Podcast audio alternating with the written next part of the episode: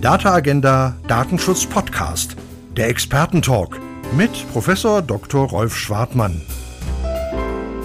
Herzlich willkommen, liebe Zuhörerinnen und Zuhörer zum Data Agenda Datenschutz Podcast mit dem Titel Punktsieg im Kampf gegen den Cookie-Terror. Das Gutachten zur PIMS-Verordnung nach 26 TTDSG. Hier sprechen die Gutachter. Politiker kritisieren Cookie-Terror. Die Zustimmungsabfragen im Internet sollen Daten schützen. Sie erreichen das Gegenteil. Das war das Titelthema der Frankfurter Allgemeinen Sonntagszeitung im Oktober 21. Und wenn ein sperriges Rechtsthema die Wahrnehmungsebene der FAZ erreicht, dann hat es auch gesellschaftliche Bedeutung. Mit Einwilligungsmanagern, kurz PIMS, Verbrauchern, Wirtschaft und Datenschutz was Gutes zu tun, das ist ein wichtiges Anliegen des TTDSG. Es bestimmt in Umsetzung europäischen Rechts, dass der Zugriff auf Endgeräte durch Software, durch Anbieter von Telemedien grundsätzlich eine Einwilligung nach den strengen Regeln der Datenschutzgrundverordnung verlangt. Damit die vielen Einwilligungen, die hier erforderlich sind, auch praxisgerecht umgesetzt werden können, wurde in 26 TTDSG eine Norm geschaffen, die die Grundlage für PIMS, also Einwilligungsmanager, darstellt. Der Gesetzgeber baut bei der Umsetzung auf eine Rechtsverordnung und dazu, wie PIMS technisch und rechtlich ausgestaltet sein sollen, hat das Wirtschafts- und Energieministerium ein Forschungsgutachten zum Einwilligungsmanagement nach 26 TTD SG in Auftrag gegeben. Es wurde im Dezember 2021 von Frau Professor Dr. Christiane Wenderhorst Rechtsanwalt Steffen Weiß und Dr. Oliver Stiemerling äh, vorgestellt und die Ergebnisse sind mittlerweile veröffentlicht. Im Data Agenda Datenschutz Podcast spreche ich mit den Gutachtern, bevor ich sie kurz vorstelle. Erstmal Hallo, wir, wir duzen uns, weil wir uns äh, teilweise äh, lange kennen, gut aus äh, unterschiedlichen Funktionen. Deswegen äh, mache ich das hier, hier auch. Hallo, Christiane, Oliver und Steffen. Ja, Christiane Wendehorst ist Universitätsprofessorin für Zivilrecht an der Universität Wien und Scientific Director des European Law Institutes ELI. Und ähm, daher kenne ich sie. Sie war Co-Vorsitzende der Datenethikkommission der deutschen Bundesregierung. Ähm, Christiane Wendehorst befasst sich in ihrer Arbeit schwerpunktmäßig mit Fragen der Digitalisierung und sie ist als Experte unter anderem für EU-Institutionen und nationale Regierungen tätig. Oliver Stiemerling ist der Techniker in der Runde. Er ist öffentlich bestellter und vereidigter Sachverständiger für System- und Anwendungen der Informationsverarbeitung und als IT-Sachverständiger stellt er Gutachten, bewertet Sachverhalte der Informationsverarbeitung für Gerichte, Behörden, öffentliche Einrichtungen, Anwälte, Parteien, Unternehmen und Versicherungen und das Bundeswirtschaftsministerium, neuerdings jedenfalls. Ja, und Steffen Weiß, bei dem kann ich es kurz machen, der ist Mitglied der Geschäftsführung der Gesellschaft für Datenschutz und Datensicherheit. Er ist zuständig für Internationales und insofern eine aus meiner Sicht ähm, ja sehr äh, äh, qualifizierte Runde, die sich da als Konsortium zusammengefunden hat, um äh, sich die PIMS in ihrer Ausgestaltung in der Rechtsverordnung näher anzuschauen. Ich würde das Gespräch gerne so ein bisschen aufteilen in äh, rechtliche und technische Aspekte. Zunächst mal vielleicht an alle gerichtet die Frage ähm, in der Nutshell, worum geht's beim Gutachten nach 26 TTDSG? Ja, Rolf, wie du das schon gesagt hast, es geht ja darum, dass die Bundesregierung nach Paragraph 26 Absatz 2 TTDSG jetzt diese Rechtsverordnung erlassen muss. Und diese Rechtsverordnung, die soll verschiedene Fragen regeln. Einmal das nutzerfreundliche und wettbewerbskonforme Verfahren dieser technischen Anwendungen, dann das Anerkennungsverfahren und, und jetzt kommen wir schon zum Schwerpunkt von unserem Gutachten, beachten die technischen und organisatorischen Maßnahmen, die hier die wesentlichen Dinge sicherstellen. Und dazu sollten wir Gutachten, das heißt jetzt schon gleich, es war ein Gutachten mit einem technischen und organisatorischen Schwerpunkt. Das heißt, die wichtigste Person war hier der Oliver Stiemerling. Aber man kann natürlich diese technischen und organisatorischen Maßnahmen nicht ohne äh, rechtliche Expertise festlegen. Und das war dann der Part von Steffen und mir, dass wir sicherstellen, dass diese Maßnahmen, die da vorgeschlagen werden, auch rechtskonform und rechtssicher sind. Ja, vielen Dank. Äh, Gibt es von, von, von, von euch anderen ähm, Anmerkungen zu dem?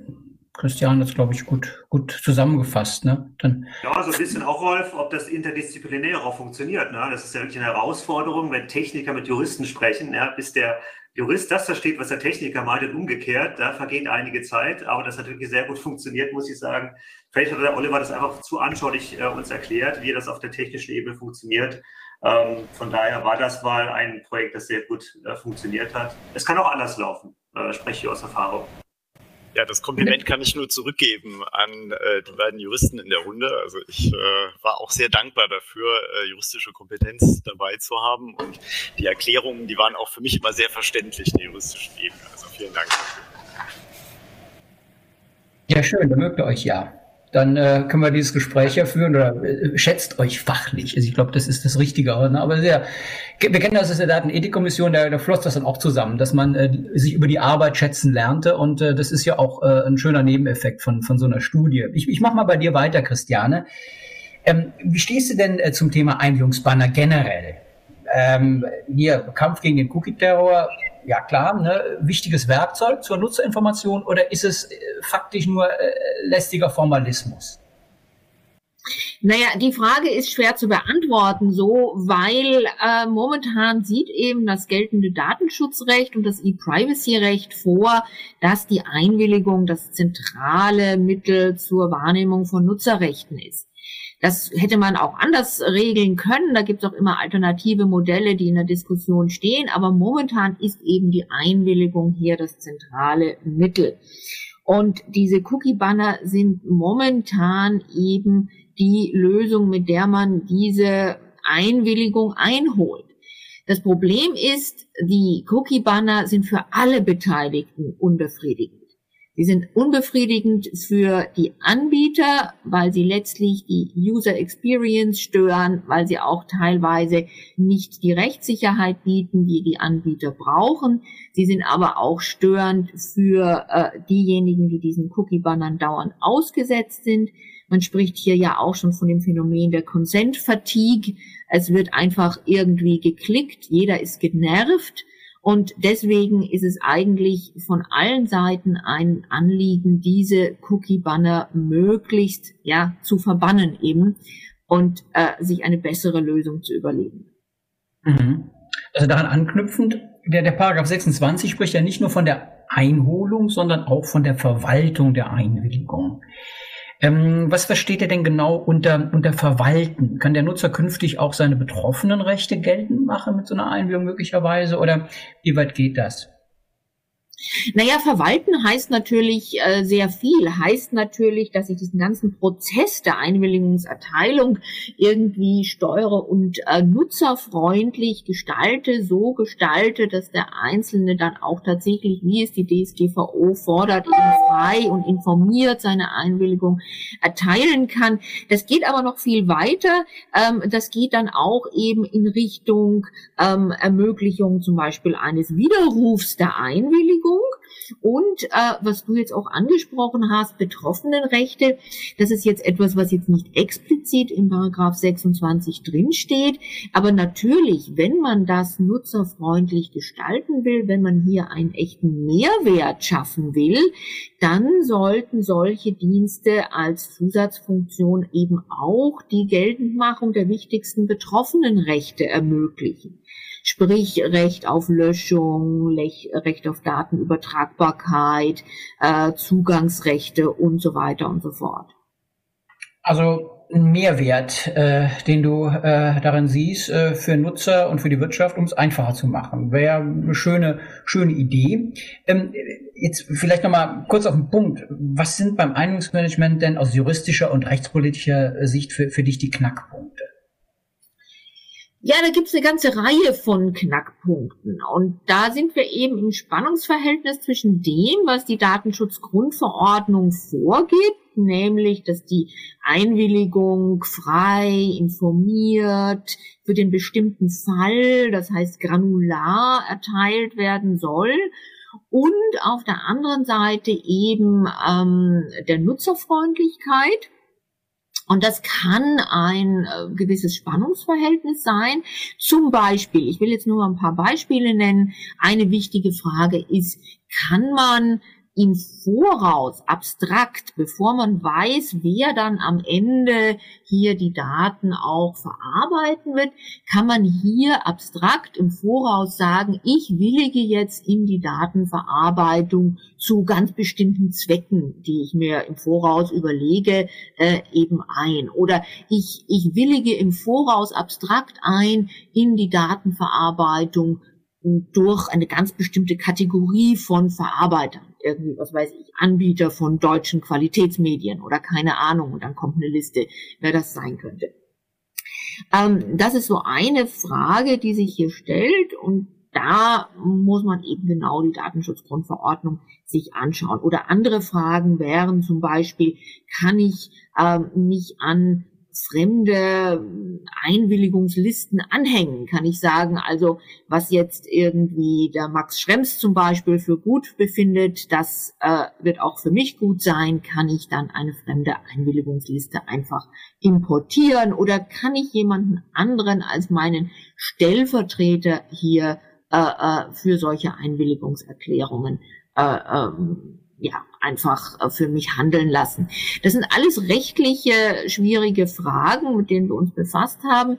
Und eine andere Frage, die, die sehr kontrovers behandelt wird, ist, einfach natürlich, wenn wir dann so einen anerkannten Dienst haben und er wird auch genutzt und so weiter, muss man dann immer, wenn man eine Einwilligung will, über diesen anerkannten Dienst gehen oder gibt es dann noch sozusagen einen Weg drumherum? Kann ich mich dann auch wieder doch dennoch an den Nutzer direkt wenden und dann direkt vom Nutzer eine Einwilligung fordern? Das ist auch eine ähm, ähm, schwierige rechtspolitische Frage, wo natürlich auch die Interessen der Industrie und die Interessen Interessen Nutzer teilweise eben nicht in eine Richtung gehen.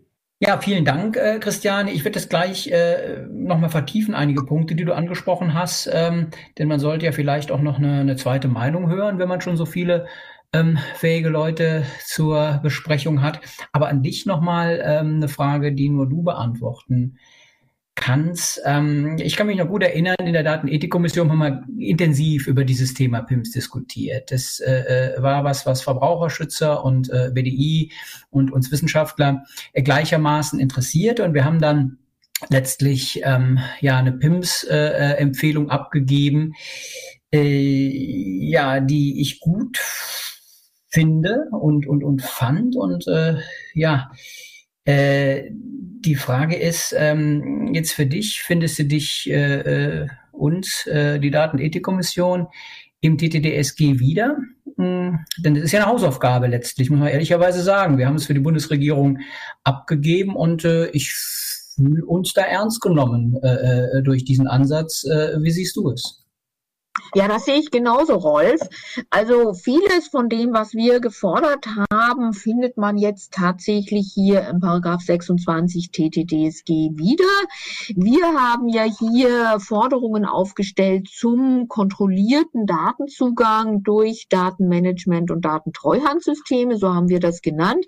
Wir haben dann von Privacy Management Tools, PMT und Personal Information Management Systems, also den PIMS, äh, hier gesprochen und wir haben darin eine ganz große Chance gesehen, sowohl für die Nutzer als aber auch für die Anbieter, für diejenigen, die nutzen wollen. Wir haben aber auch natürlich Bedingungen formuliert. Ja, wir haben gesagt, das darf nicht in Fremdbestimmung ausarten. Wir haben gesagt, es bedarf hier äh, äh, irgendwelcher Schutzmechanismen gegen Interessenskonflikte. Wir haben gesagt, ähm, es bedarf Qualitätsstandards, es bedarf eben eines Zertifizierungs- und Überwachungssystems. Jetzt sind das anerkannte Dienste, die eben dieses Anerkennungsverfahren durchlaufen sollen. Und ähm, da ist sehr, sehr viel von verwirklicht äh, worden. Wir haben natürlich auch gesagt, dass eine hinreichende Breitenwirkung äh, nur durch eine rechtliche Verpflichtung für Verantwortliche zu erreichen ist, tatsächlich über derartige Pins dann auch zu gehen. Der 26.2, der spricht davon, dass hier ähm, ja, diese Einstellungen befolgt werden und die Einbindung von anerkannten Diensten berücksichtigt werden. Das ist natürlich noch auslegungsfähig. Aber genauso wie du, Rolf, sehe ich hier sehr, sehr viel von dem, was wir gefordert haben, ähm, verwirklicht. Bin also ganz zufrieden und sehe das sehr positiv. Ja, vielen Dank, Christiane, für die Einschätzung. Ähm, dann gehe ich mal weiter an, an, an Steffen Weiß. Hm, vorab vielleicht die Frage an dich. Ähm, werden die, die anerkannten Dienste das Problem des, des Consent Fatigue lösen können? Also das ist ja eine ähnlich allgemeine Frage wie auch an Christiane zum Cookie-Terror. Ähm, was glaubst du? Das ist ja ein zentrales Anliegen, äh, auch gesellschaftspolitischer Art äh, des, des, des, des 26. Äh, wie, wie schätzt du das ein, Steffen Weiß? Also ich bleibe nochmal bei Christianes Positivismus und sage, dass die anerkannten Dienste großes Potenzial haben, die Nutzer zu entlasten. So möchte ich es einmal formulieren. Ob sie das Problem aus der Welt schaffen werden, hängt natürlich sehr stark davon ab, inwieweit sie in die Fläche getragen werden. Das heißt, inwieweit solche Dienste auch frequentiert genutzt werden und entsprechend in der Folge dann auch berücksichtigt werden durch Telemedienanbieter. Damit kann ein Problem gelöst werden, aber wir sollten mal Schritt für Schritt denken und ich sage mal, das Potenzial wird sich über solche Regelungen entfalten können und dann muss man eben sehen, wie das in der Fläche entsprechend ankommt. Es gibt ja einmal Kritik auch an PIMS. In der Sachverständigenanhörung im Bundestag gibt es auch immer Stimmen, die sagen, na ja, sie werden das Problem per se nicht aus der Welt schaffen können, weil sie einen Zugang zu Nutzern erleichtern für Telemedienanbieter. Da wird ja gerne auch mal das Werbenetzwerk oder die Anbieter von, von Werbeplattformen genannt. Und dann man sagt, na ja, sie kriegen einfachen Zugang zu Nutzern, das sei gar nicht betroffenen freundlich in diesem Sinne. Ich will es nicht so schwarzmalerisch formulieren. Ähm, natürlich wird einem Anbieter eines Telemediums der Zugang zu Betroffenen erleichtert, um eine Einbildung abzufragen über ein PIMS. Das ist ja etwas, was jetzt nicht von der Hand zu weisen wäre. Aber ich sehe schon den, äh, den Großteil der Vorteile auf Nutzerseite, indem sie eben in Ruhe ihre Einstellung für, für eine Einwilligung in diesen PIMS festlegen können und dann entscheiden können, wer was mit ihren Daten macht. Ist schon ein Unterschied für mich, ob ich im Internet mich bewege und äh, eine Cookie-Banner wartet auf mich, ich muss ihn wegklicken und befasse mich dann mehr oder weniger mit dem Cookie-Banner und will eigentlich nur den Zugang zu Informationen haben, als wenn ich über ein PIMS in Ruhe meine Einstellung vornehme und mit Bedacht etwas auswähle, um dann ungestört zu meinen Informationen zu kommen. Und da sehe ich halt das größte Potenzial der PIMS, dass das entsprechend den Nutzer entlastet und natürlich auch einen kleinen Vorteil hat für die Telemedienanbieter. Das heißt, man muss so ein bisschen mitarbeiten, man muss sich mit dem, ähm, was man will, im Netz auseinandersetzen. Wenn man das tut, dann hat man eben auch als Nutzer durchaus einen Vorteil und ähm, ja, in der, in der langen Perspektive eben vielleicht auch ähm, den, den Kampf äh, gegen die Cookie-Banner erfolgreich äh, ein bisschen aufgenommen. Aber nochmal, Christiane hat den Punkt angesprochen, das Konzept der granularen Einwilligung, äh, was wir ja kennen, müssen wir das überdenken. Also Ex-ante-Einwilligungen, ähm, zum Beispiel das von Christiane angesprochene Whitelisting äh, von Verantwortlichen, hm, Wäre das was? Also Christiane hat die, die Probleme aufgemacht. Also wie würde denn oder wie könnte der DAD-Dienst für die Einbildungsverwaltung aus deiner Sicht aussehen? Ja, wir haben ja zugegebenerweise ein bisschen gesponnen im Gutachten, indem wir über die drei technischen Fragestellungen hinausgegangen sind aus rechtlicher Sicht. Und wir uns schon überlegt haben, wie ein funktionierendes äh, System der PIMS wirklich gut ankommen kann und auch Wirkung entfalten kann. Und die Einwilligung an sich spielt dabei eine Rolle. Denn wir wissen ja alle, dass die Anforderungen der Einwilligung aus der Grundverordnung kommen. Das TTDSG verweist insoweit auf die Grundverordnung. Christian hat das erwähnt. Wir brauchen die ähm, Einwilligung in dem bestimmten Fall. Sie muss granular erteilt werden, wobei die Granularität dann im Rahmen der Freiwilligkeit der Einwilligung dann diskutiert wird. Das macht es natürlich schwierig bei der Gestaltung solcher Einwilligungserklärungen. Ich kann dieses, dieses, diesen Appell der spezifischen Einwilligung natürlich über ein PIMS abbilden. Ja, dann werde ich als Nutzer immer wieder gefragt, für bestimmte Zwecke und für bestimmte Verantwortliche, willst du dein Einverständnis erteilen, ja oder nein? Der Vorteil der PIMS darin wäre, dass dieses in Ruhe sich damit auseinandersetzen, ohne schnell eine Information haben zu wollen, dass dieser Vorteil auf der Hand liegt und auch, auch bleibt. Andererseits, wenn ich ähm, das in die Fläche bringen will, müsste man schon das System der Einwilligung ein bisschen überdenken, weil wir haben diese grundsätzliche Anforderung der Einwilligung Und wenn ich sie nicht etwas dynamischer ausgestalte, könnte es sein, dass dieses Potenzial der PIMS ein wenig verpufft, indem diese spezifische Einbildungsabteilung einfach auf die Systeme der PIMS übertragen wird, aber dieses nutzerfreundliche, diese Consent-Fatigue dadurch nicht aus der Welt geschafft werden kann. Von daher haben wir in diesem Gutachten auch über andere Definitionen einer Einbildung nachgedacht. Und ich kann mal aus der Nähkästchen plaudern. Ähm, das ist gar nicht etwas, was jetzt aus der Wirtschaft kam in dem Sinne, sondern es war etwas, was aus der Runde geboren wurde und man sich überlegt hat, wie kann das System denn besser funktionieren? Und deshalb entstanden solche Ideen wie eine abstrakte äh, Ex-ante-Einwilligung, wo ich in einen Zweck einer Datenverarbeitung einwillige, aber für bestimmte Kategorien von Verantwortlichen. Oder ich äh, nehme eine de delegierte Einwilligung und nutze eine Liste einer vertrauenswürdigen Stelle und importiere sie in ein PIMS und erteile dadurch meine Einwilligung für bestimmte Datenverarbeitung. Das haben wir rechtlich durchgespielt und wir haben es versucht, rechtlich zu argumentieren, aber es wird natürlich am Ende des Tages beim Gesetzgeber verbleiben, ob er dieses Dilemma lösen will oder auch lösen kann an der Stelle. Ähm, das bleibt entsprechend abzuwarten. Ja, vielen Dank. Ähm, vielleicht nochmal konkreter nachgefragt. Also können Anbieter von Telemedien denn auch trotz PIMS äh, nach, äh, nach eurer Einschätzung weiter eigene Einwilligungen einholen? Hm, also, also wie verhält sich diese, diese allgemeine Einwilligung über einen anerkannten Dienst zu einer speziellen Einwilligung ähm, gegenüber einem äh, Telemedienanbieter. Die Frage wird, äh, das weiß ich, in der Wirtschaft intensiv gestellt und ähm, ja, macht ähm, der, der, äh, der 26 beziehungsweise machen die PIMPs Sinn, ähm, wenn man auch weiterhin separate Einwilligungen holen kann oder will das Konkurrenzverhältnis gar nicht gelöst werden? Wie siehst du das? Das ist eine höchst rechtspolitische Frage.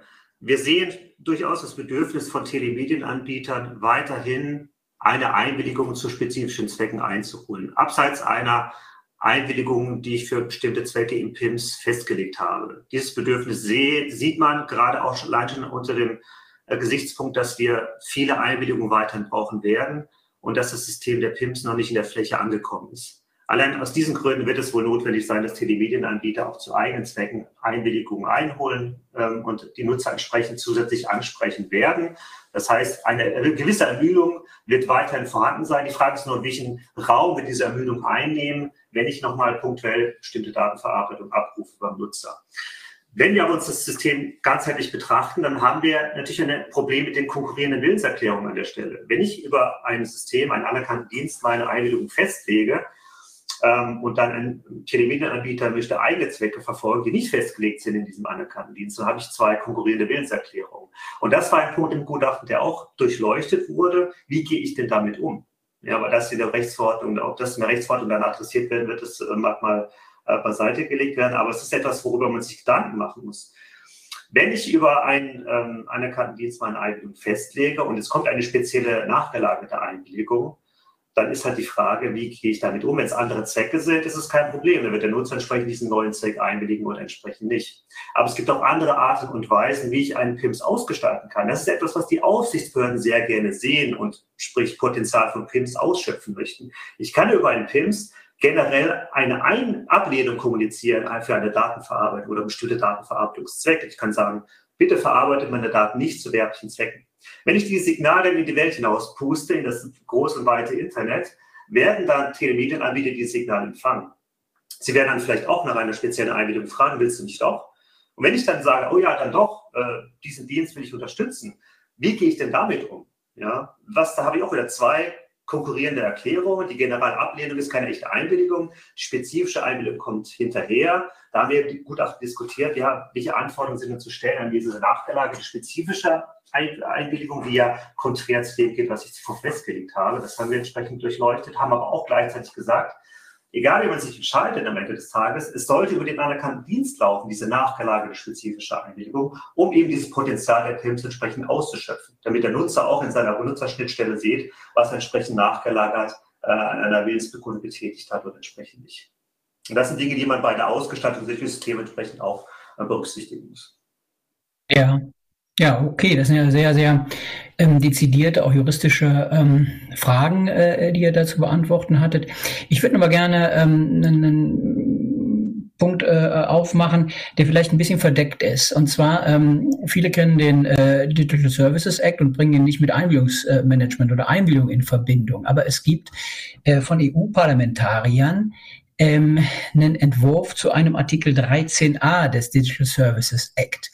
Und der hat durchaus Auswirkungen auf Einwilligungen und Einwilligungsmanagement.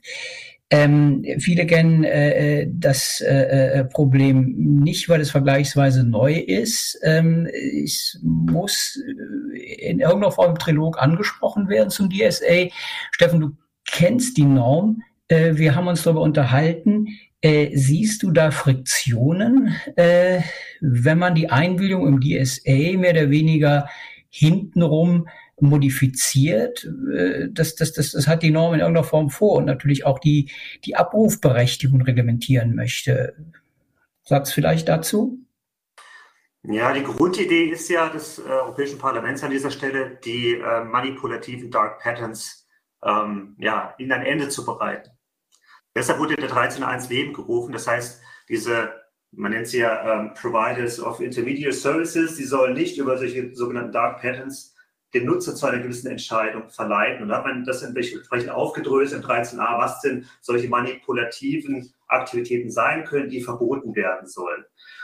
Also wenn man jetzt sich die Begriffsbestimmung anschaut, der äh, Providers with Intermediary Services, dann kommt das aus der äh, Commerce Directive und das sind in der Regel diese ähm, Anbieter, also diese ISPs, äh, diese Mehrkundenanbieter, diese Caching-Anbieter, aber auch Hosting-Anbieter. Das heißt, wenn ich einen anerkannten Dienst als Online-Plattform ausgestalte, kann ich durchaus dann in diesen Anwendungsbereich hineinfallen. Und dann würde ich dann diese Vorgabe haben, okay, äh, hiermit verbieten wir dir bestimmte Techniken, um äh, den Nutzer zu einer Entscheidung zu verleiten. Natürlich muss man das grundsätzlich bei einer Ausgestaltung eines anerkannten Dienstes berücksichtigen, gerade was so Anforderungen anbelangt an die Einwilligungsbanner und die Ausgestaltung auch der äh, Einwilligungsdefinitionen, wie nutzerfreundlich es ist, dass ich nicht über ein Nudgings zum Beispiel zu einer gewissen Entscheidung verleite. Das hat eine Konsequenz für eine Benutzergestaltung eines, eine Designvorgabe eines anerkannten Dienstes. Auch das, das Verbot des wiederholten Nachfragens, ja, das hat 13a auch im Blick. Naja, wenn du, wenn der Nutzer eine Entscheidung getroffen hat, sollst du nicht wiederholt nachfragen, um ihn zu einer anderen Entscheidung zu bewegen. Wenn ich das übertrage auf die anerkannten Dienste, ja, soll dann ein anerkannter Dienst möglicherweise nicht den Nutzer entsprechend mit äh, Einglücksnachfragen überhäufen, um ihn zu einer gewissen Entscheidung zu verleiten. Ehrlich gesagt sehe ich da jetzt nicht so das Problem der anerkannten Dienste, wenn wir sie eher treuenderisch und neutral ansehen, die ja nur eine Einwilligung verwalten sollen und nicht zu einer entsprechenden Entscheidung den Nutzer verleiten. Von daher sehe ich das Problem nicht so groß. Es ist eher dann das Problem der Gestaltung der Benutzeroberfläche im Sinne des DSA, wo man entsprechend die Augen offen halten muss, ähm, wie da die weiteren Entwicklungen sind. Aber ich habe ein bisschen Zweifel, ob das Europäische Parlament hier unsere anerkannten Dienste auf dem Schirm hatte. Man hätte ja zumindest mal klarstellen können, unter welchen Voraussetzungen diese Vorgaben an ein Verbot der Dark Patterns nicht greifen, so zum Beispiel für solche ähm, äh, Intermediary Services, sei es jetzt anerkannte Dienste im TTDSG oder sei es die anerkannten Dienste oder Data Intermediary Services im äh, Data Governance Act. Mhm. Aber dann gehe ich schon noch an die Christiane äh, äh, Wendehaus wegen des Punktes. Und zwar, ähm, die Dark Patterns und äh, ähm, die, die PIMS ist das eine, aber äh, hat der 13a nicht Potenzial, äh, äh, die Einwilligungsvoraussetzungen aus äh, 7 DSGVO zu modifizieren? Also äh, ich finde das schon nicht ohne, äh, äh, was der Gesetzgeber des DSA äh, an der Stelle macht, um ähm, möglicherweise ähm, dann ähm, für die Modifikation äh, äh, äh, der, der Einwilligungsvoraussetzungen vorzunehmen. Ich hätte das nicht erwartet, dass an der Stelle auf einmal äh, einwilligungsrelevantes äh, äh in die äh, EU-Regularien äh, kommt. Oder, Christiane? Wie siehst du das? Siehst du es? Ja, also dieser Entwurf des 13a, wie er im Parlament diskutiert wird, der nimmt ja sogar ganz explizit Bezug im Absatz 2 auf die DSGVO. Das heißt, ja, hier haben wir einen Entwurf, der potenziell die DSGVO, jetzt können wir uns irgendwie natürlich streiten, ob er sie bloß konkretisiert oder modifiziert. Man kann sich auch auf den Standpunkt stellen, dass er sie bloß konkretisiert. Aber ja, absolut. Es ist allerdings kein Einzelfall. Schau dir den Digital Markets Act an und äh, schau dir an, was da in äh, Artikel 6 zum Beispiel steht zu den Portabilitätsrechten. Auch da wird im Prinzip über die Bande, über den Digital Markets Act jetzt dann das Portabilitätsrecht der DSGVO zur Echtzeitportabilität bei bestimmten äh, Gatekeeper-Plattformen ausgebaut. Also das ist kein Einzelfall. Insoweit kommt es nicht überraschend. Wir kennen alle den politischen Hintergrund. Man will die DSGVO als solche nicht aufschnüren, weil man dann einfach ähm, Angst hat, dass äh, äh sozusagen die Diskussion ins Unendliche geht. Darum haben wir jetzt dieses unbefriedigende Phänomen, dass die DSGVO sozusagen dann durch andere Rechtsakte konkretisiert, modifiziert äh, wird, wie auch immer. Ja, okay, aber dann teilst du das äh, äh, offensichtlich, dass an der Stelle durchaus ähm, Potenzial für, für Diskussion ist und gegebenenfalls eben auch ähm, ja, ähm, Modifikations- oder ja, irgendwie Änderungspotenzial für die DSGVO, was man zumindest mal äh, sehr deutlich im Auge haben muss, aus meiner Sicht. Ne? Ja. ja, absolut. Also ich glaube allerdings natürlich, ähm, dass John de Legelata eine Einwilligung, die ich nur mir durch Dark Patterns erschlichen habe, eigentlich äh, keine wirksame Einwilligung nach der DSGVO ist. Das ähm, hat mich ja eher immer gewundert, dass man das so lange als unklar oder noch regelungsbedürftig angesehen hat. Ähm, das sehe ich jetzt insofern als Klarstellung. Und für das, was wir im Gutachten geschrieben haben, hätte natürlich dieses Verbot der wiederholten Anfrage potenziell schon große Relevanz. Nicht? Äh, das ist zwar jetzt unmittelbar nicht gemünzt auf die Situation bei Zwischenschaltung eines anerkannten Dienstes. Aber wenn wir, wie Stefan, Steffen das gerade ähm, erklärt hat, schreiben, ähm, wenn man schon separat anfragt, dann sollte das über den anerkannten Dienst gehen, dann würde das natürlich auch bedeuten, ich kann separat anfragen, muss dann über den anerkannten Dienst gehen, aber wenn der dann nochmal beim Nutzer nachgefragt hat und gefragt gefragt hat, willst du das vielleicht äh, doch? Und der Nutzer hat dann nochmal gesagt, nein, ich will das nicht. Dann kann man nicht im Minutentakt nochmal die Anfragen nachschießen. Das würde für mich schon aus diesem Entwurf folgen. Mhm. Okay. Ja, dann würde ich gerne zu Oliver Stiemerling ähm, weitergehen und ähm, die technischen äh, ähm, Fragen adressieren. Ähm, Oliver, wäre es zum heutigen Stand technisch machbar, dass sämtliche Anbieter von Telemedien Nutzereinstellungen über einen anerkannten Dienst berücksichtigen? Ja, definitiv ja. Also die äh, Technologien, die geben das her. Das äh, ist eine ganz normale Kommunikation, äh, zum Beispiel in dem Modell, äh, was der Max Schrems vorgeschlagen hat, zwischen äh, einer Erweiterung von dem Browser und dem Telemediendienst, wo die ganzen Informationen, die so ein anerkannter Dienst ähm, zum Einwilligungsmanagement bereithält und kommuniziert. Das können wir alles über bestehende Protokolle übertragen. Ähm, das Spannende äh, bei der ganzen Sache sind tatsächlich die äh, Fragen, die Christian und der Steffen eben aufgeworfen haben auf der rechtlichen Ebene. Was äh, dürfen wir denn? Ja, weil man äh, kriegt die Cookie-Banner ja nur weg, wenn man die auch wegnehmen darf. Und da sehe ich äh, tatsächlich auch, äh, wie der Steffen das ja eben super herausgestellt hat, die große Herausforderung, ähm, wenn wir weiterhin so fein granulare Ein Einwilligungen einholen müssen, dann werden die auch durch ein neues System oder eine neue Technologie nicht weniger, ja, wenn die rechtliche Pflicht dazu da bleibt, sondern wir müssen eben gucken, dass wir da vielleicht äh, etwas äh, im Sinne von Ex-ante oder Kategorieeinwilligungen einholen dürfen. Das können wir dann auch technisch ohne Probleme abbilden. Mhm. Ja, okay. Nochmal eine, eine andere Frage. Die, die, die Pflicht, ähm, äh, äh, der, der Browser und, und Anbieter und, und, und Betriebssystemanbieter.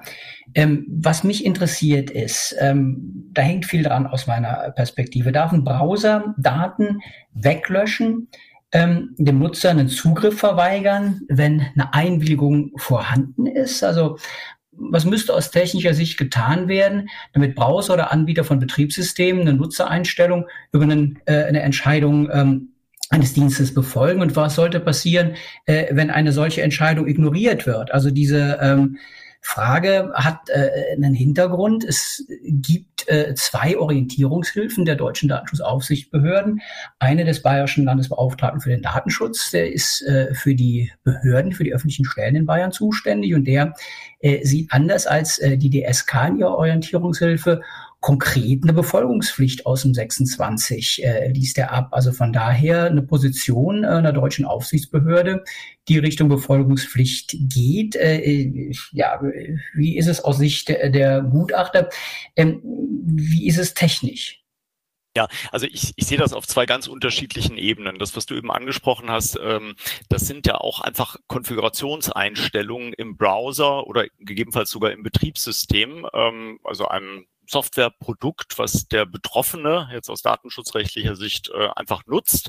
Und ähm, wenn ich zum Beispiel meinen Browser so einstelle, dass ich sage, kein Tracking und ich will nicht, dass Bilder runtergeladen werden und ich will nicht, dass JavaScript ausgeführt wird, dann ist das erstmal nur eine rein technische Einstellung.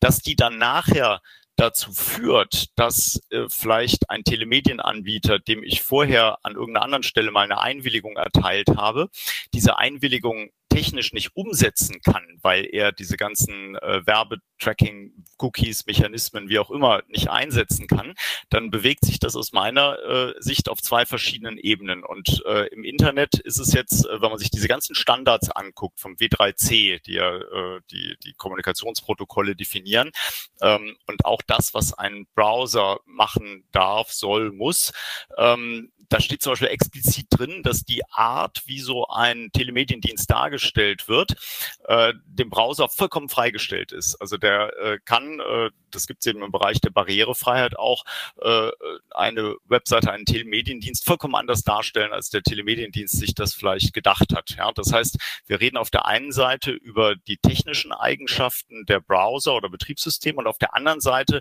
die rechtliche Ebene, äh, hat denn der Telemediendienst Einwilligungen, mit denen er irgendwas Spezielles machen darf? Aber, aber dann wirklich mal rechtlich. Also was, was machen wir denn, äh, wenn ein, ein PIMS durch ein Betriebssystem technisch unterdrückt wird? Äh, was ist, wenn ähm, Anbieter äh, das einfach überreguliert. Das ist ja zum Beispiel bei, bei Apple und dem ATT möglich, wird auch praktiziert, wenn äh, man es technisch nicht beantworten kann will. Wie sehen es die beiden Juristen? Also das halte ich für ein äh, äh, ganz massives äh, Problem äh, mit Blick auf die Regulierung ähm, der PIMS, äh, dass man eben auf Betriebssystemsebene ansetzen muss, wenn das Ding in irgendeiner Form äh, in der Praxis wirken soll. Ja, dazu würde ich aber gerne aus technischer Sicht noch ganz kurz was sagen, weil das, was da gemacht wird, das ist ja äh, etwas, da haben wir einen Produkthersteller wie Apple, der ein Produkt ausliefert. Und wenn da jetzt Möglichkeiten drin sind, dass der Benutzer gewisse Datenflüsse einschränken kann, dann ist das eher aus datenschutzrechtlicher Sicht äh, ein, ein Positivum, weil ähm, der Produkthersteller dann ja die Vorgabe Privacy by Design, Privacy by Default umsetzt, dass das dann nachher gewissen Interessen nicht entspricht, dass dann diese Tracking-Informationen nicht weitergeleitet werden, das ist ja äh, A, keine Entscheidung äh, des Produktherstellers, sondern der Produkthersteller, der macht sein System ja nur konfigurierbar und äh, die Entscheidung wird dann tatsächlich vom Nutzer getroffen. Und im Zweifelsfall, Thema Privacy by Default, ist das Betriebssystem oder der Browser als Produkt dann so voreingestellt, dass eben äh, Thema Datenminimierung, Minimierung der Datenflüsse eben erstmal davon ausgegangen wird, dass äh, diese ganzen Datenflüsse nicht durchgeführt werden auf einer technischen Ebene. Wie gesagt, ich sehe das rein als äh, Konfiguration im Sinne von Privacy by Design, Privacy by Default, was da passiert.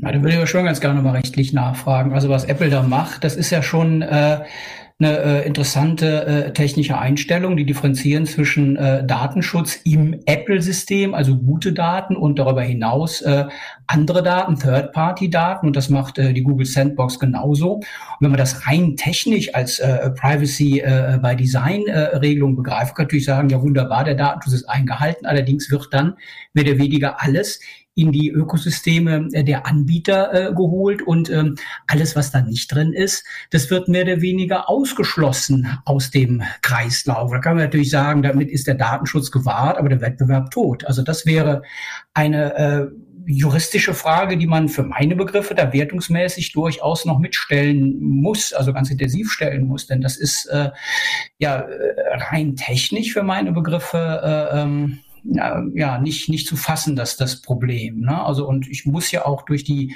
ähm, ja, die Macht der Technik letztlich muss ich ja rechtlich durchbrechen. Das ist ja gerade der Sinn der Übung. Ich weiß nicht, vielleicht haben Christiane, Steffen da eine, eine Meinung zu.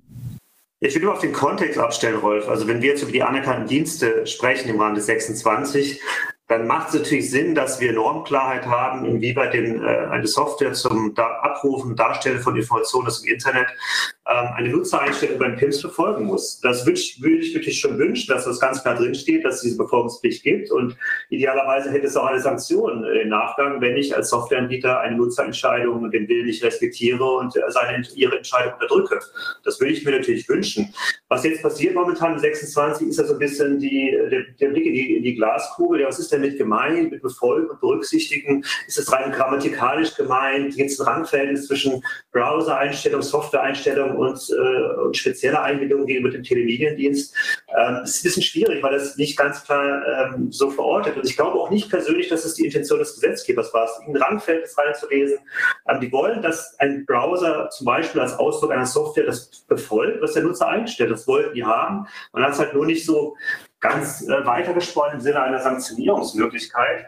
Man kann ja auch aus Nutzersicht darüber spekulieren, ob das ein Schutzgesetz ist, der 26, und ich kann da meine Rechte anderweitig geltend machen, wenn ein Softwareanbieter meine Nutzereinstellung nicht respektiert. Also ich würde mir da mehr Klarheit wünschen. Was Apple macht, ist natürlich etwas, was ein großer Player auf dem Markt gerne tut. Ähm, er setzt eigene Interessen durch, manchmal auch im Sinne des Datenschutzes, manchmal auch nicht im Sinne des Datenschutzes. Das wäre aber für mich ein anderer Kontext als jetzt die anerkannten Dienste, wo es auf jeden Fall Sinn macht, da klare Vorgaben zu haben haben für die Software-Einstellungen, um da auch den Nutzerwillen zu respektieren. Und das wollen wir im Endeffekt, dass der Nutzer wieder respektiert wird über PIMS. Ein anderer Kontext ist es, aber das Code is Law-Problem ist natürlich adressiert und äh, äh, muss man ja auch an der Stelle in den Griff kriegen. Da kann man nur sagen, ist ein anderer Kontext, deswegen ähm, passt es hier nicht. Also äh, ganz konkret, äh, äh, Apple müsste sich ja dran halten, dürfte äh, die, das Betriebssystem nicht dran vorbeispielen, oder Christiane? Ja, ich denke, also hier gibt es sozusagen Antworten auf zwei Ebenen. Die eine Ebene, und da sehe ich jetzt hier den Schwerpunkt, ist natürlich das Wettbewerbsrecht. Ja, inwieweit ist das Ganze wettbewerbsrechtlich äh, möglich? Ähm, das war jetzt ein Aspekt, der nicht der Schwerpunkt unseres Gutachtens jetzt war. Ähm, die andere Frage ist die sozusagen, inwieweit äh, muss jetzt eben auch hier das Betriebssystem ähm, hier das, das, das ermöglichen sozusagen, diese, diese, diese Einbindung. Und da kann ich auf Oliver äh, verweisen, was er eben hier zum Zusammenspiel der verschiedenen Ebenen auf technischer, aus technischer Sicht schon gesagt hat.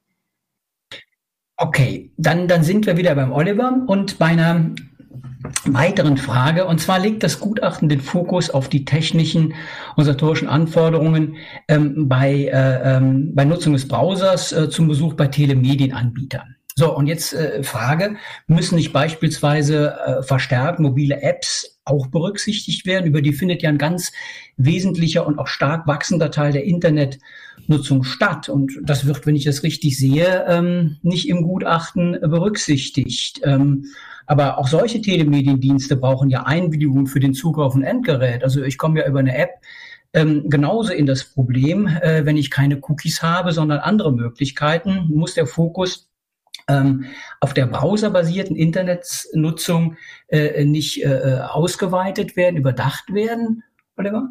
Also ich sehe das ganz genauso, dass äh, sich exakt dieselben Probleme eben auch bei Apps stellen, die auf dem mobilen Endgerät äh, installiert sind und dann eben auch mit dem Server kommunizieren, äh, auch das Device identifizieren, aus dem Device äh, Daten an den Server übertragen. Das heißt, das äh, sehe ich auch so, dass das von dem TTDSG sicherlich auch umfasst ist. Ja, das ist ja jetzt nicht auf äh, irgendwie diese Standard-Internet-Browser bezogen. Und technisch ist es tatsächlich auch so, dass äh, wenn man sich die genaue Technologie technologische Implementierung äh, von vielen Apps anguckt, da sind die Grenzen zwischen Browser und App manchmal auch fließend. Also es gibt viele Apps, die sind quasi nur so ein Rahmen, in dem wieder eine kleine technische Komponente läuft, die auch technisch wieder ein Browser ist. Ne? Und dann wären wir auch wieder äh, in dem Browser-Fokus. Äh, die dann äh, entsprechend Oberflächendaten, die vom Server kommen, darstellt und verarbeitet. Das heißt, äh, technisch sehe ich tatsächlich da äh, gar keinen großen Unterschied. Äh, spannend ist es eben, wenn man sich überlegt, äh, mit welchem Protokoll äh, so ein PIMS dann mit dieser App kommuniziert. Wir haben, wenn wir eine reine äh, browserbasierte äh, Internetseitenartige Kommunikation haben, dann reden wir eben äh, davon einem Browser-Plugin, was sowas wie in dem Schrems-Modell leisten kann. Wenn wir von einer App reden, dann würde dieser Protokollmechanismus äh, wahrscheinlich dann auch eher auf der Ebene des Betriebssystems des mobilen Devices zu verorten sein. Aber ganz grundsätzlich ähm, muss man dann eben einfach nur ein Protokoll definieren, über den äh, dieser Telemediendienst, auch wenn er jetzt über eine App realisiert ist, äh, entsprechend Daten äh, oder Einwilligungen anfragen kann und dann die entsprechenden Entscheidungen entgegennimmt. Das macht jetzt aber technisch keinen ganz großen Unterschied. Und das Modell vom Schrems, das sieht äh, zum Beispiel auch direkt zwei verschiedene Kommunikationswege vor. Einmal so beim klassischen Telemediendienst über ein ähm, HTTP-Protokoll werden die Daten geliefert. Es gibt aber auch äh, eine äh, wenn ich das richtig verstanden habe, eine JavaScript-Schnittstelle, äh, wo dann auch der Code sozusagen direkt mit Code auf dem, ähm, auf dem Browser beziehungsweise Endgerät, wer es dann das Endgerät kommuniziert. Das heißt, das liegt alles gar nicht so weit auseinander. Ne? Das heißt, die Ergebnisse, die kann man auch durchaus auf sowas übertragen. Das ist dann nachher nur eine Frage der technischen Ausgestaltung. Mhm, okay, spannend. Also ähm, jetzt haben wir viel über das Schrems-Modell geredet. Gucken wir mal auf die andere Möglichkeit ähm, der, der NetID. Wie ähm, setzt äh, äh, dieses äh, Modell die Möglichkeiten um? Ja, also äh, wir haben ja verschiedene Umsetzungsmöglichkeiten äh, in dem Gutachten betrachtet und äh, sind da im Wesentlichen auf zwei Modelle äh, gekommen, die wir bewertet haben. Das eine ist eben dieses sogenannte browserzentrierte Modell, wie wir das nennen. Das ist sozusagen das, was der ähm, Schrems vorschlägt, dass die Einwilligungsdaten selbst, die ja gegebenenfalls auch äh, sehr kritisch und interessant sein können, ne? auf welchen Webseiten bin ich denn so unterwegs, ähm, dass die nur auf dem Endgerät des Benutzers, also PC oder Mobiltelefon, gespeichert werden. Und der ähm, PIMS-Hersteller ist dann mehr in der Rolle eines Softwareherstellers, ja, eines Plugin- oder Browser-Lieferanten. Und das andere Modell, was du gerade angesprochen hast, ist, dass das PIMS tatsächlich nicht nur von einem Dritten programmiert wird, sondern eben auch von einem Dritten betrieben wird. Und äh, das ist ein Modell, äh, das kann man technisch sicherlich auch umsetzen. Da gibt es auch Protokolle, äh, da reden dann die Telemediendienste eben vielleicht nicht direkt mit dem Browser oder der Browser leitet die weiter an diesen Server von dem Dritten, wo die Einwilligungsdaten dann liegen. Ähm, aus meiner technischen Sicht hat aber dieses Modell mit dem dritten äh, eine Reihe von Nachteilen, weil es a technisch komplizierter ist. Da ist eben einfach eine dritte technische Komponente im Spiel, die dann auch laufen muss, damit das alles funktioniert. Das heißt, wir haben Verfügbarkeitsfragen, wir haben auch Fragen der Laufzeiten, wenn da weitergeleitet wird. Wir haben ähm, aber auch das Problem, dass dann, äh, das ist wahrscheinlich dann eher wieder ein rechtliches Problem, dass dann tatsächlich auch ein, ein, ein Dritter in äh, den Besitz der Daten kommt. Das heißt, äh, dieser PIMS-Betreiber, der hat dann ja auch Zugriff auf die Daten, also äh, im schlimmsten Fall eben auf meine Browser-Historie. Und ähm, aus meiner technischen Sicht ähm, wenn ich das mal äh, so bewerten äh, darf, dann ist dieses browserzentrierte Modell das, was äh, technisch einfacher und wahrscheinlich auch im Sinne der, der Datenminimierung oder der, der Minimierung der Komplexität aus einer datenschutzrechtlichen Sicht wahrscheinlich einfacher umzusetzen ist.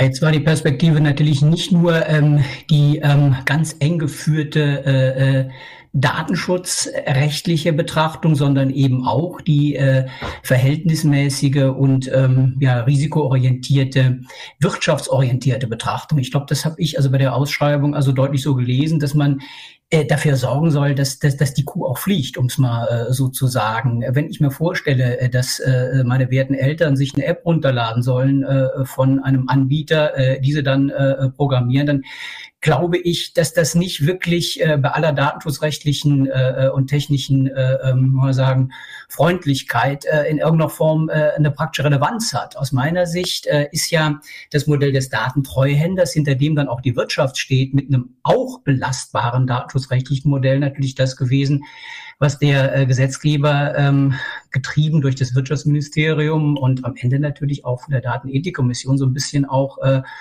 ähm, ja inspiriert, äh, sich überlegt habe, diesen, diesen Treuhänder zu wählen, denn äh, äh wir werden äh, äh, insgesamt an Treuhändern, äh, denke ich mal an den DGA, äh, und so weiter nicht vorbeikommen im äh, äh, Bereich der, äh, der Digitalisierung. Von daher ähm, hat das äh, Modell äh, die Vorteile von, von Schrems, hat, hat Oliver Stieberling beschrieben. Das andere Modell äh, möglicherweise auch Vorteile vielleicht. Ähm, dazu Christiane und, und oder Steffen. Ja, also aus Nutzersicht ähm, kann man durchaus sagen, dass ein, ein, ein ein System ist von einem dritten Betrieb natürlich ähm, es einfacher macht für den nicht Technik, äh, technikbasierten Nutzer. Er gibt es aus der Hand, er, sie gibt es aus der Hand und es wird betrieben, er lockt sich nur noch ein oder sie, äh, während er bei dem Plugin das selbst installiert. Es wird wahrscheinlich schon so sein, dass technikaffinen Menschen ähm, diese Plugin-Lösungen wählen werden, die jetzt auch schon diese Do-Not-Track Mechanismen nutzen. Ich glaube, das wird sich übertragen auf, äh, auf die PIM-Systeme, während dann andere Nutzer, die jetzt nicht so technikaffin sind, möglicherweise das aus der Hand geben wollen und dann eben diese Dienste wie NetID äh, verwenden. Das mag schon passieren. Ich bin immer Fan davon, dass man sich allen Möglichkeiten öffnet. Ähm, es hat alles Vor- und Nachteile und es kommt auf die Blickweise an, auf das System. Ja, bin ich eher jemand, der sagt, ja, ich gucke auch mit der Brille der Informationssicherheit darauf. Habe ich gute Gründe zu sagen, ja, Laufzeit spielt eine Rolle, die auch Verfügbarkeit bei meiner Abwägung, was ich denn nutze. Und es ist halt die Nutzer, die sowieso die Banner wegklicken oder es gerne aus der Hand geben, aus der Hand geben wollen. Da muss man immer darauf aufpassen, dass man über ein PIMS dann auch diese Nutzer trotzdem abholen kann. Also war es auf dem BMW so wichtig in der Ausschreibung, dass äh, die Nutzerfreundlichkeit auch in der Benutzerschnittstelle zum Ausdruck kommt. Das wäre für mich dann sehr wichtig als Korrelat, äh, aus der Hand geben, aber im Gegenzug auch dann sehr wichtig, dann Vorgaben zu machen für eine nutzerfreundliche Benutzerschnittstelle. Und das ist auch eine, ein Hauptanwendungsbereich der Rechtsverordnung äh, nach, nach meiner Sicht der Dinge, dass diese anerkannten Dienste beleuchtet werden und Vorgaben gemacht werden, um diese Nutzerfreundlichkeit auch herzustellen. Mhm. Christiane, wie siehst du es? Ja, ich denke auch, beide Modelle haben jeweils Vor- und Nachteile. Das Plugin ist mal auf den ersten Blick äh, datenschutzfreundlicher, belässt mehr Kontrolle beim einzelnen Nutzer. Auf der anderen Seite wissen wir aus Erfahrung, dass diese Kontrolle viele Nutzer auch überfordert und äh, wissen wir auch, dass es sozusagen hier ähm, natürlich für, je nach Typ des Nutzers und je nach den Bedürfnissen des Nutzers auch nicht immer das ist, äh, was sie genau brauchen. Ähm, wenn wir hier so eine echte Treuhänderlösung haben, dann erlaubt das eine viel aktivere Rolle dieses ähm, anerkannten Dienstes, äh, der dann auch flexibel auf ganz verschiedene äh, Situationen reagieren kann, sehr viele hm, Zusatzserviceleistungen erbringen kann.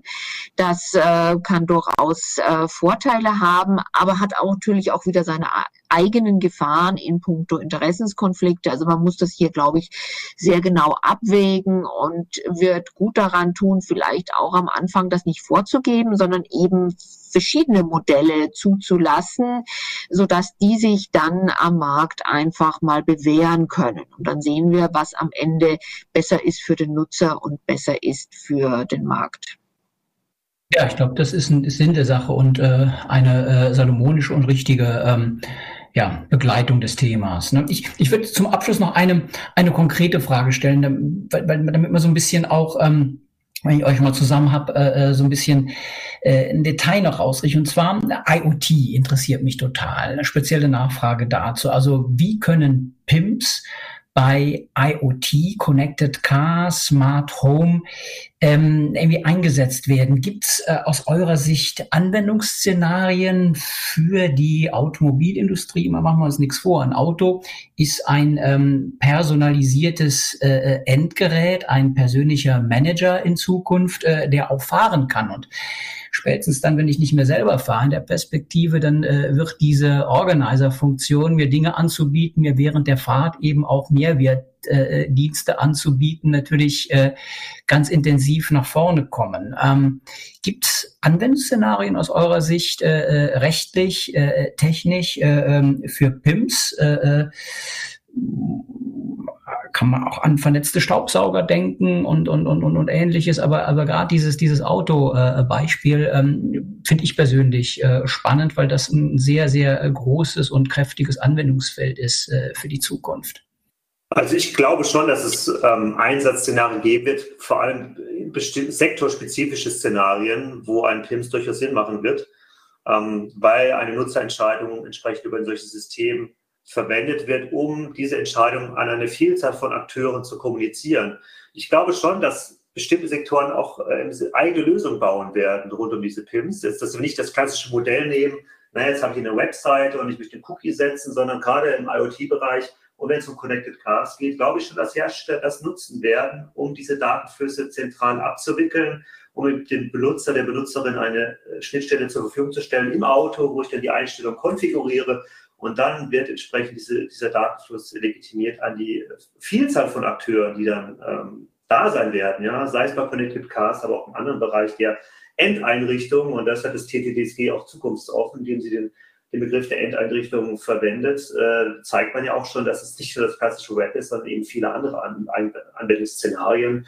Und das, da sehe ich schon viel Potenzial, dass das passieren wird Ja, mhm. vielleicht nochmal die technische Perspektive dazu. Also das äh, sehe ich ganz genauso, dass man da ja auch das Problem lösen muss, dass man die Einwilligung braucht, wenn man den Daten aus dem Auto raus übertragen will, äh, zum Beispiel an den, an den Hersteller. Ähm, und es kann auch sein, dass das jetzt äh, technisch gar nicht innerhalb des Autos funktionieren muss, diese Einbindung äh, von so einem ähm, BIMS-Dienst, sondern man hat ja, wenn man sich dann äh, beim Autohersteller den Account zum Auto holt, dann ist man ja auch eigentlich wieder im normalen Web. Und dann kann man äh, tatsächlich auch einfach mit den Technologien, die wir da eben diskutiert haben, äh, äh einfach auf dem Mobiltelefon oder auf dem PC äh, sich dann mit dem äh, BIMS konnektieren, sich da authentifizieren. Ja, dieses ganze Thema Identitätsmanagement spielt da auch mit rein. Und dann eben äh, da auf dem bekannten Wege, wie auch bei Webseiten, entsprechende Einwilligung vergeben, nur dass die sich dann eben auf äh, Datenspeicherung im Auto oder Datenübertragung aus dem Auto heraus beziehen. Beim anderen äh, Beispiel jetzt bei so kleineren IoT-Geräten, ich meine, Auto ist ja sehr komplex und hat große Bedienfelder und und und. Ähm, bei so einem Toaster zum Beispiel, ja, wenn der jetzt auch anfängt, äh, per WLAN zu funken, ähm, der hat ja per se erstmal gar keine Benutzerschnittstelle, wo man irgendwie ein Passwort vom PIMS eingeben könnte. Das heißt, äh, da stellt sich dann eben auch die Frage, an welcher Stelle wird denn dann äh, die äh, Identität des Nutzers authentifiziert. Und gerade ein Toaster, also bei uns in der Familie wird der morgens auch immer intensiv von verschiedenen Betroffenen genutzt. Dann stellt sich eben auch die Frage, wie differenziert man denn da jetzt die verschiedenen Betroffenen? Per Fingerabdruck oder was muss man da machen? Das heißt, da haben wir sicherlich im Bereich des Identitätsmanagements noch äh, einige ungelöste Probleme. Ja. ja, genauso. Also ich denke, das sind alles Endeinrichtungen, ganz klar. Auch eine ganz enorme wirtschaftliche Bedeutung aber eben praktische Probleme. Im Prinzip ist das dann immer nur so zu lösen. Ähm, Oliver hat vom Toaster gesprochen, Rolf, du hast vom Staubsauger gesprochen. Wir müssen dann irgendwie ein Interface haben. Das heißt, es muss dann eine zugehörige Steuerungs-App zum Beispiel geben auf dem Mobiltelefon, wo diese Dinge dann äh, hier gesteuert werden können. Je mehr Geräte das werden, desto weniger nutzerfreundlich wird das am Ende. Also wenn mein halber Haushalt hier vernetzt ist und ich für jedes einzelne Haushaltsgerät dann meine eigene App am, am, am, am Handy habe, das wird dann möglicherweise kompliziert. Ähm, auch hier können natürlich öffentlich anerkannte Dienste dann zur Vereinfachung äh, beitragen. Und wir dürfen auch nicht vergessen, dass ja gerade in diesem IoT-Bereich auch jetzt ganz alternative Lösungen angedacht äh, werden.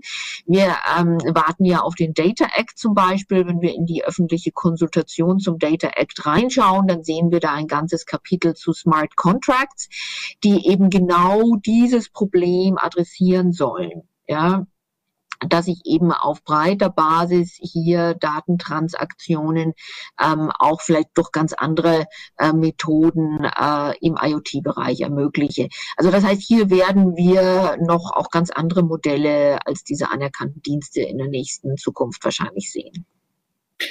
Ja, vielen Dank ihr, ihr drei, für ähm, dieses intensive Gespräch. Es ist ein langer äh, ähm, Data Agenda Datenschutz Podcast geworden. Ähm, ich denke, ähm, es hat sich gelohnt, weil wir ja auch wirklich ein, ein, ein kompliziertes äh, äh, Sachthema hatten und, ähm, glaube ich, wirklich mit viel Mehrwert ähm, über die Studie, die ihr vorgelegt habt, äh, sprechen konnten. Ich sage herzlichen Dank äh, euch dreien äh, für eure Zeit, eure offenen äh, äh Auskünfte. Ich habe äh, viel über die Studie gelernt. Sie ist ja im Netz abrufbar. Den Link ähm, nennen wir ähm, separat auf der, auf, der, auf der Website. Und ähm, ja, ähm, vielen Dank. Bis zum nächsten Mal. Das war der Data Agenda Datenschutz Podcast. Äh, Punktsieg im Kampf gegen Cookie-Terror, das Gutachten zur PIMS-Verordnung nach 26 DTDSG. Hier sprechen die Gutachter und natürlich zunächst mal eine Gutachterin, nämlich Christiane Wendehorst, äh, darüber hinaus ähm, Oliver Stiemerling und Steffen Weiß. Herzlichen Dank und ähm, bis zum nächsten Data Agenda Datenschutz Podcast. Das war der Data Agenda Datenschutz Podcast, der Expertentalk mit Professor Dr. Rolf Schwartmann.